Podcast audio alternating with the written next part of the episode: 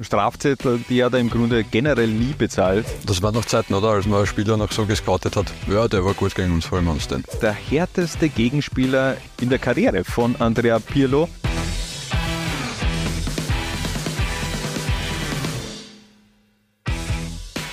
Laura 1 baniert und das heute mit dem Thema die legendärsten Exoten der österreichischen Bundesliga. Dafür schicken wir natürlich wie gewohnt unser 3 für 3 ins Rennen und starten im Grunde ein bisschen langweilig, aber trotzdem mit einem Unikat, Harald.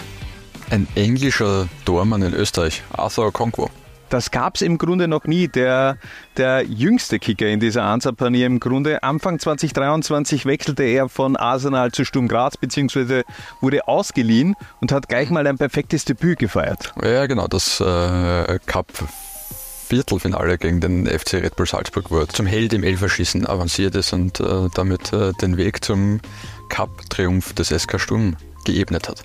Also im Grunde nur einer von sechs Engländer, die in der österreichischen Bundesliga gekickt haben. Warum ist das so? Wieso spielten bislang so wenige äh, Inselkicker in Österreich? Weil es wenig bis gar keine Gründe gibt, als Engländer nach Österreich zu gehen. ich, meine, äh, ich glaube, es ist einfach kein rein österreichisches Phänomen, denn Engländer spielen eben zumeist auch auf der Insel, weil man da einerseits gut verdient und andererseits, dass es äh, gefühlt ewig liegen nach unten auch gibt, wo man ebenfalls noch sehr gut verdienen kann. Arthur Conquo ist ja auch ein, eines der besten Beispiele dafür. Der spielt nämlich mittlerweile beim AFC Wrexham, dem Verein von Ryan Reynolds und äh, da dieser Transfer ist ein bisschen auch kritisiert worden, glaube ich, von den Sturmfans, die sich gesagt haben, ja, das ist aber ziemlich ein Downgrade. Ich sehe es eigentlich gar nicht so. Ja, über den SK Sturm hätte es das schwer in einer Disney Plus äh, Serie geschafft zumindest. Ja, aber ich glaube auch, dass du da eben schon auch sehr im Fokus bist. Ja, Wrexham ist, ist schon cool. Also ich habe die erste Staffel gesehen, der äh, Welcome to Wrexham. Das ist schon ganz nett, was dort passiert. Nenn mir drei englische Spieler, Top-Spieler, die nicht auf der Insel kicken, sondern in einer anderen Liga. Ähm, Harry Kane. Ähm, Jordan Henderson. Ja. Und ich würde, wer fällt mir noch ein? Jude Bellingham. Ja, aber es gibt wirklich ganz wenige. Mhm. Also, wie gesagt, es ist aber auch historisch gesehen. Ja, auch, auch das. Da war für mich auch ein Stephen McManaman oder ein Michael Owen bei Real Madrid. Volkes Coin bei Lazio. Ja, die, die galten zu jener Zeit ja auch so ein bisschen als Exoten in den jeweiligen Ligen. Engländer bleiben eben, wie gesagt, sehr gerne unter sich. Vor Okonkwo geht es in der Verteidigung weiter mit Saud Fahd. Der erste Katar im österreichischen Fußball-Oberhaus war damals ein Katar-Mitbringsel von Josef Hickersberger, der damals auch als Rapid-Trainer in Hütteldorf anheuerte. Genau, gemeinsam mit Ali Adel Yadur ist er damals nach Hütteldorf gekommen, Saudfahrt. Zweiwöchiges Probetraining, hat überzeugt und äh, Hicke hat ihn als schnellen, konsequenten Verteidiger angekündigt, der jeden Stürmer in der Liga abmelden kann. Der hat auf jeden Fall Michi Angerschmidt in einer Szene ziemlich abgemeldet mit einem Brutalo-Foul, bekam dafür allerdings nur die gelbe Karte. Das bleibt im Grunde so ein bisschen auch in Erinnerung. Ansonsten hat er nicht viel gespielt. Fünfmal trug er das Trikot von Rapid, der Kicker bzw. dieser Doppelpack-Transfer aus Katar, den Josef Hickersberger einst auch als Weihnachtsgeschenk bezeichnet hat. Ähm, ja, äh, eins muss man schon noch dazu sagen, der war damals 22, als er nach Hütteldorf gekommen ist und hat zu dem Zeitpunkt 51 Länderspiele am Buckel gehabt. Ja, na gut. Ja. Wie viel das, hast du? Na, null. Na, na, äh, ich finde ja, der, der bekanntere Katari, der auch mit Österreich in Verbindung gebracht werden kann, ist eher Almoes Ali. Der spielte 2015 in Liga 2 für den Lask, auch da nicht sehr lange. Der ist im Grunde dann aber wirklich auch zum, zum Star in Katar geworden. Asienmeister 2019 mit den Kataris, ist dort zum Spieler des Turniers gewählt worden, ist Torschützenkönig geworden und hat dann eben auch 2022 für Katar bei der Welt Weltmeisterschaft gespielt. Aber dennoch die Ära von Fat und Ali Adel Jadur war im Grunde eher bescheiden. Anders sieht die Situation bei unserem nächsten Kicker aus. Er wurde nämlich dreimal Meister und einmal Cupsieger und war im Grunde für mich schon das defensive Gesicht der frühen Rebull-Ära in Salzburg, Ibrahim Sekaya.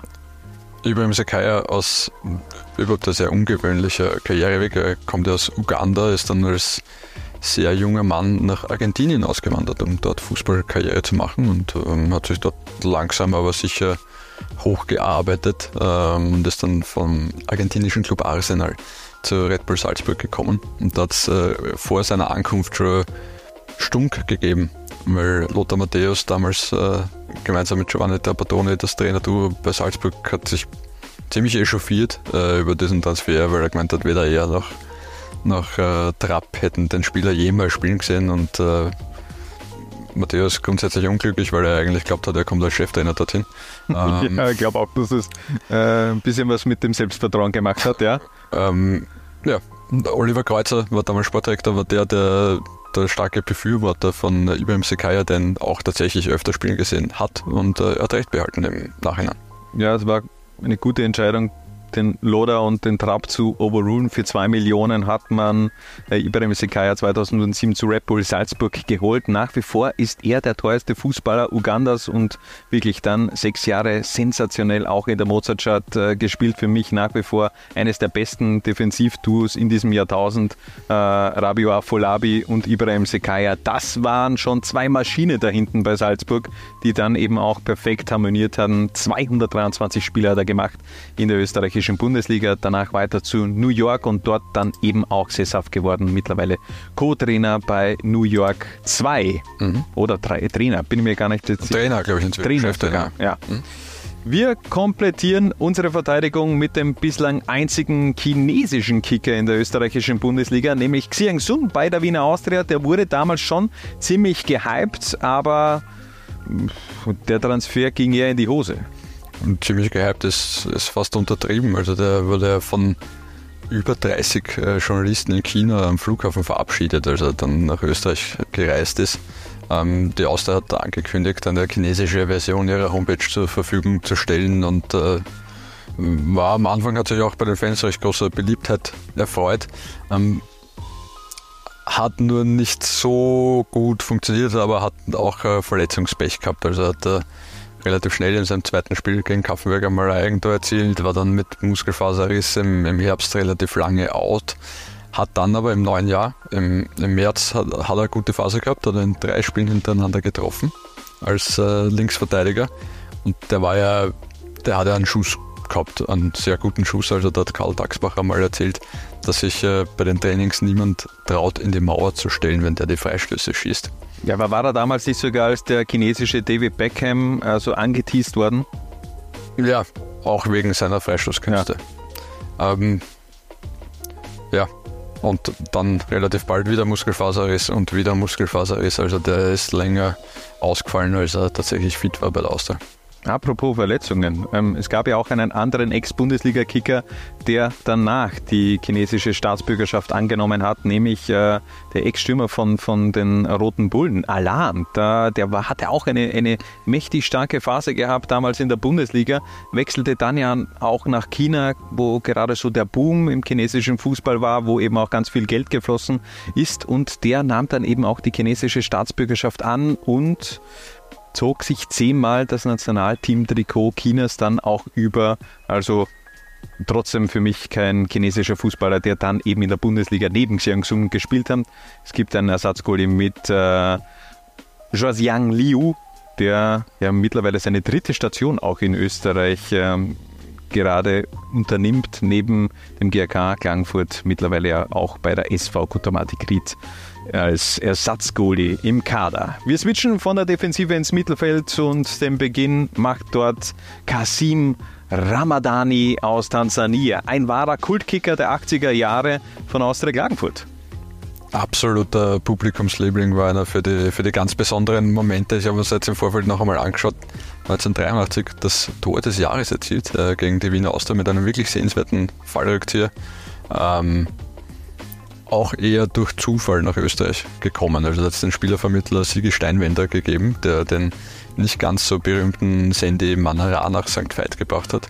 Und der dann den ja. Klagenfurt dann gesagt hat, da gibt es einen Bruder, der ist noch ein bisschen besser.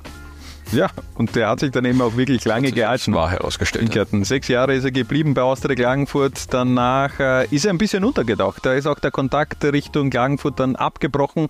Gab auch in verschiedenen Foren schon das Gerücht, dass er bei einem Unfall ums Leben gekommen ist. Aber dann, Anfang 2021, das Lebenszeichen von Kasim Ramadani auch äh, pünktlich zum, was war es, 100-Jahresfest von hm. Austria Klagenfurt, wo es dann auch eine Videobotschaft an die Austria-Fans gegeben gegeben hat. Also, Kasim lebt, der Publikumsliebling der 80er, nach wie vor auch äh, Gott sei Dank unter uns. Neben Ramadani haben wir einen Malteser im Aufgebot und äh, das ist, gibt eine ganz äh, kuriose Geschichte, denn für Andrea Pirlo war bzw. ist er der härteste Gegenspieler in der Karriere von Andrea Pirlo, nämlich ein Ex-Bundesliga-Kicker von Austria Kärnten, André Schembri.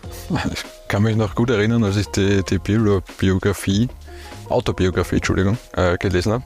Sie heißt äh, Ich denke, also spiele ich, frei nach äh, René Descartes, der kein PSG-Talent ist, sondern Philosoph.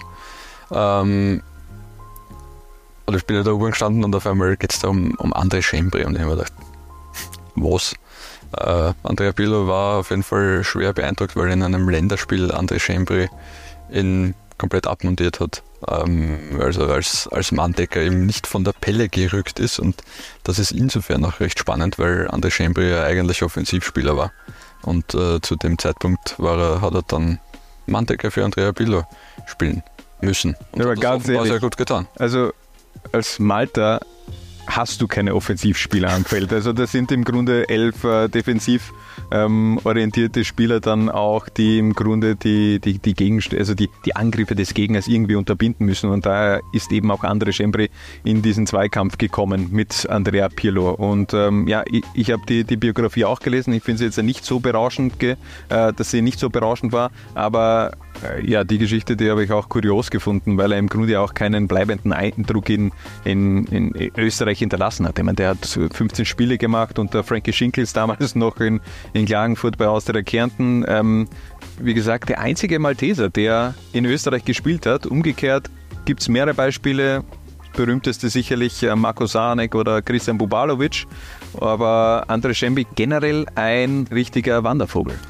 Das ist richtig. Ähm, war in Deutschland bei Karlsruhe Jena, dann war er in Ungarn, nachdem er in, in Österreich war bei Ferencvaros, dann war er in Griechenland, auf Zypern, Portugal, äh, Indien am Ende seiner Karriere.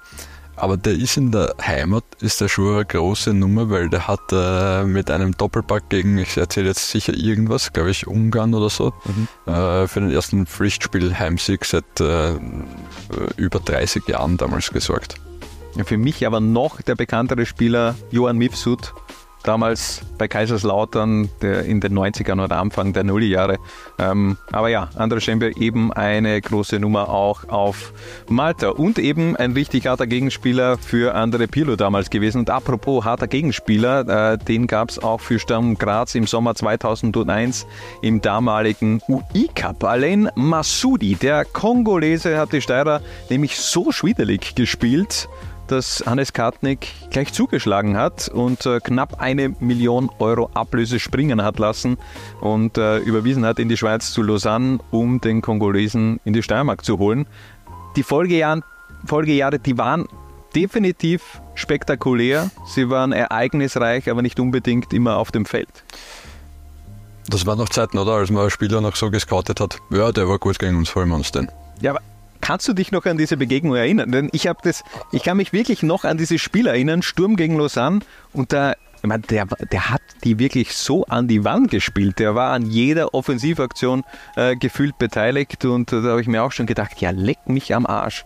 Also, ähm, was macht der eigentlich in der Schweiz? Ja, ich meine, dass Alain Masudi ein, ein Presskicker war, steht eh außer, außer Diskussion. Also in, äh, in der Demokratischen Republik Kongo zur Welt gekommen, ist aber dann in Frankreich aufgewachsen und hat äh, bei Bastia und äh, Saint-Étienne sicher nicht die schlechteste Ausbildung genossen.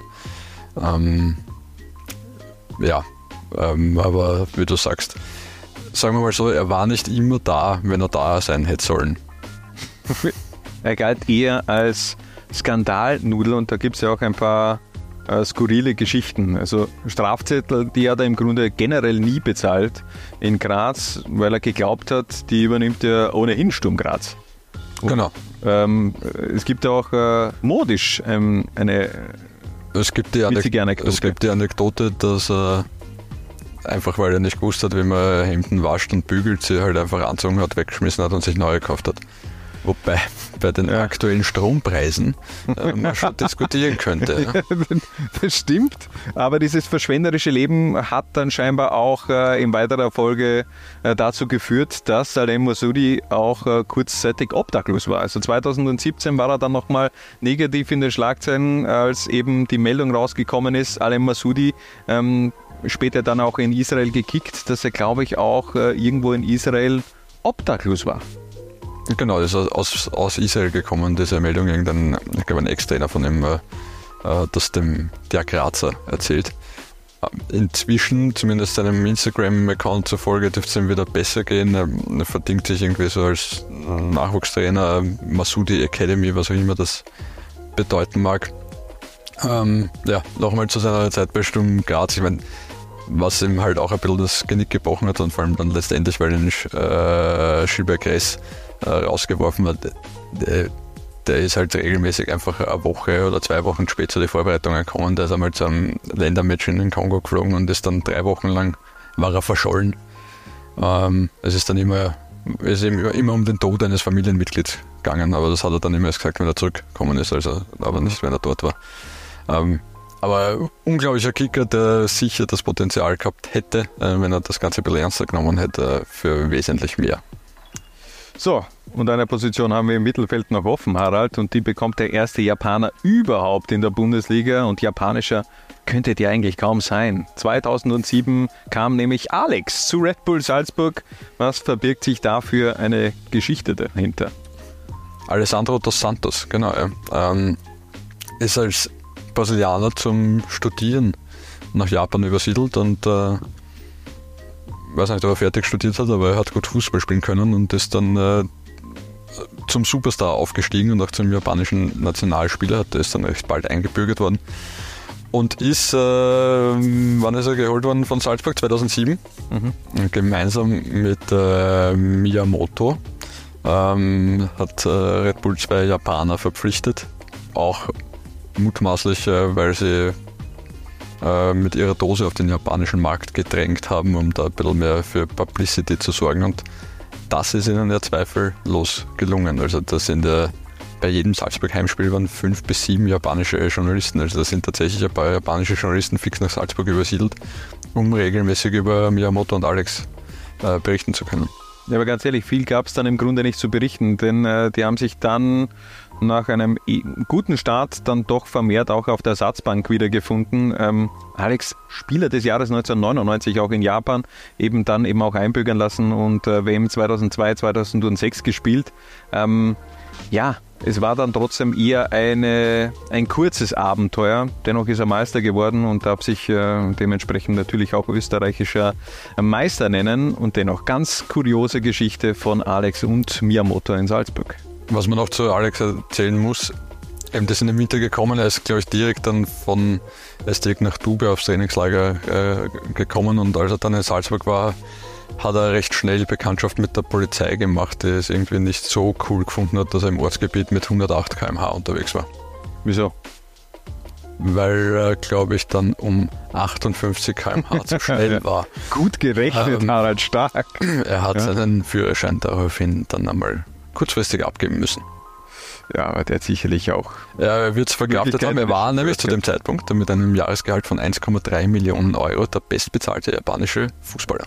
Boom! Und das in der österreichischen Bundesliga. Das ist ja auch äh, Ganz, ganz interessant. So, Defensive und Mittelfeld stehen. Weiter geht's im Angriff und da reisen wir gleich mal zurück in die 90er Jahre. Stellvertretend für diesen ganzen Litauer Boom, den es damals gegeben hat, äh, haben wir Valdas Ivanauskas in unsere Ansa-Panier verfrachtet.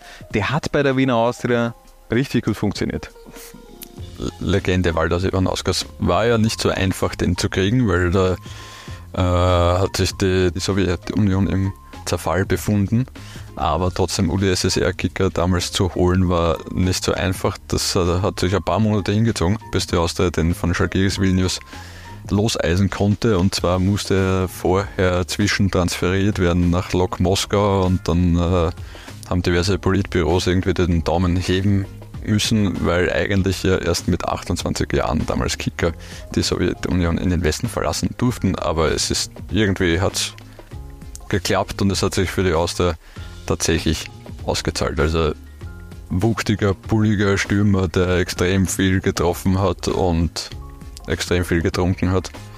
Ja, aber auch extrem viel gewonnen hat. Dreimal Meister geworden mit der Wiener Austria und dabei eben auch zweimal vereinsinterner Torschützenkönig geworden. Also der war eben schon auch eine, eine äh, hatte eine tragende Rolle zu jener Zeit äh, bei, bei den Pfeilchen. Ähm, kam er nicht allein. Ja, auch ein äh, Aminas Nabekovas mit dabei, den müssen wir schon auch erwähnen. Später dann auch Friedrikas. Genau.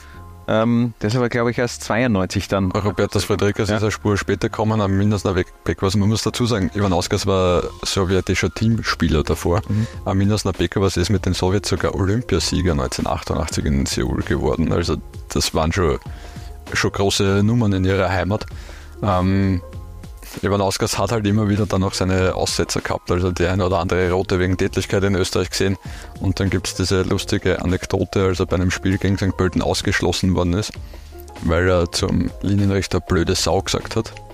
Er ist dann aber freigesprochen worden, weil er glaubhaft versichern hat können im Zuge des Verfahrens, dass er eigentlich Nieko Sau gesagt hat und das heißt auf Litauisch, was ist los? Ja, aber gut, gut sich da eigentlich noch aus der Schlinge gezogen. Also gute, gute Variante gewählt von äh, Waldas äh, Ivanauskas. Ähm, machen wir weiter im Offensivtrio und neben Ivanauskas setzen wir da auf Kwang Kwan Rion Pak als Mittelstürmer. Der Nordkoreaner kam 2017 zum SK in St. Pölten, erlebte dort wirklich gute Phasen und ein sehr ähm, kurioses Ende. Und dann war er davor schon in der Schweiz. Lange Zeit. Lange Zeit in ja. der Schweiz äh, und auch in Liechtenstein beim, beim FC Vaduz. Ähm, ich habe ihn als gut, guten Stürmer in Erinnerung, eigentlich. Ähm, körperlich präsent, ähm, jetzt nicht der, der Goalgetter schlechthin, aber war schon okay, oder? Ja, ja okay. Bin ich 10, 10 Tore in der Bundesliga in 52 Spielen, aber es war St. Pölten halt. Ja. Ähm, ja, und dann musste er zurück weil im Grunde 2020 durfte er seinen Vertrag nicht mehr äh, verlängern wegen UN-Sanktionen gegen sein Heimatland Nordkorea und da bekam er im Grunde keine Arbeitserlaubnis mehr. Und seitdem ist er in Nordkorea und was er dort macht, weiß außerhalb Nordkoreas niemand so genau. Das finde ich eben schon nach wie vor strange. Also der war damals 28 2020, also von dem er im Grunde im besten Fußballeralter. Und dann hörst du da einfach gar nichts mehr. Also es gibt keine News mehr über äh, Quan Ryung Pak. Ja, vor allem war ja regelmäßig Teamspieler, hat glaube ich 41 Länderspiele für Nordkorea gemacht, aber steht seitdem ja auch in keinen, in keinen Kadern mehr. Es gibt ja dieses Gerücht, dass er ein nordkoreanischer Spion eigentlich war in, in der Schweiz und in Österreich, aber ja, weiß nicht, wir es jemals erfahren werden. Er ist der wird eher keine Instagram-Botschaften schicken können. Das, davon gehe ich auch aus. so, und zum Abschluss noch ein richtiger ähm, Kultkicker in unserer Exoten-Ansapanier, ähm, nämlich Thierry Fice Tazemeter. Ich bin mir nach wie vor nicht sicher, wie man diesen Namen wirklich ausspricht.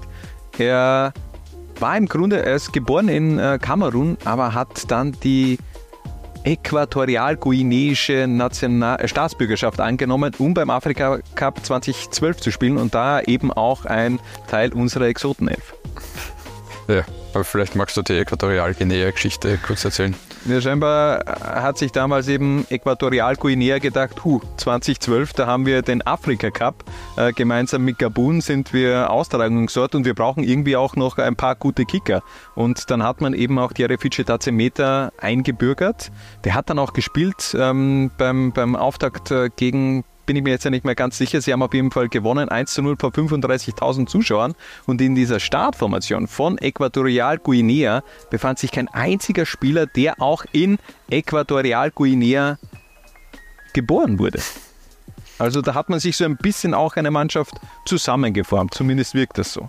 Ja, und irgendwie ist dann 2015 hat dann Mauretanien einmal nach irgendeinem Afrika Cup Quali-Spiel Protest eingelegt und dann ist äh, Äquatorialguinea aus dieser Quali auch ausgeschlossen worden und unter anderem äh, steht in dieser Beschwerde auch der Name von äh, Thierry Fidget Tassemeta, der seine erste Europastation übrigens auf Malta gehabt hat, bevor er dann zum SV Horn gekommen ist ähm, und ist zum SV Horn gekommen, weil Sturm Graz keinen Ausländerplatz frei hatte, weil eigentlich war er dort auf Probetraining, die wollten ihn auch verpflichten. Ähm, ist sich aber von den Ausländerplätzen her nicht ausgegangen. Aber Pfeil, schneller, richtig guter Stürmer. 2005 dann eben nach Österreich gekommen, dort äh, auch. Der hat in Österreich eigentlich alles gespielt. Regionalliga, ähm, zweite Liga, Bundesliga für, für Austria Kärnten beziehungsweise auch für den FC Pasching. Und äh, dann nach seiner erneuten Rückkehr 2016 ja auch wirklich ins österreichische Unterhaus gewechselt. Da hat er gespielt für Hartberg Umgebung, für, für Aunger. Ich meine, du kennst Aunger nicht, Harald, aber da war ich damals immer fort in Aunger. Das ist wirklich sehr ländlich und dann nämlich auch noch Hofkirchen. Da hat er in der ersten Klasse Ost A gespielt. Das ist wirklich die unterste Liga in Österreich. Und man muss ja eigentlich sagen, Thierry Feature Tassemeter Senior weil ja. sein Sohn heißt auch Thierry Feature Tassemeter, ist österreichischer Staatsbürger, ist 16, spielt in der Akademie St. Pölten und ist auch Nachwuchsnationalspieler des ÖFB. Also, vielleicht wird es äh, in ein paar Jahren sogar einen österreichischen Nationalteamspieler mit dem wunderschönen Namen, sag's noch einmal. Thierry Feature Tassemeter. Ah, ist einfach so schön. Aber das soll es dann im Grunde gewesen sein, unsere legendärste Exotenelf der österreichischen Bundesliga. Wenn ein Name fehlt, dann haut ihn doch rein in die Kommentare, folgt uns auch gerne gerne auf YouTube äh, im Podcast. Catcher eures Vertrauens. Aber ähm, das soll es dann im Grunde gewesen sein. Wir sagen danke fürs Zusehen und bis zum nächsten Mal, wenn es wieder heißt Laula 1 paniert.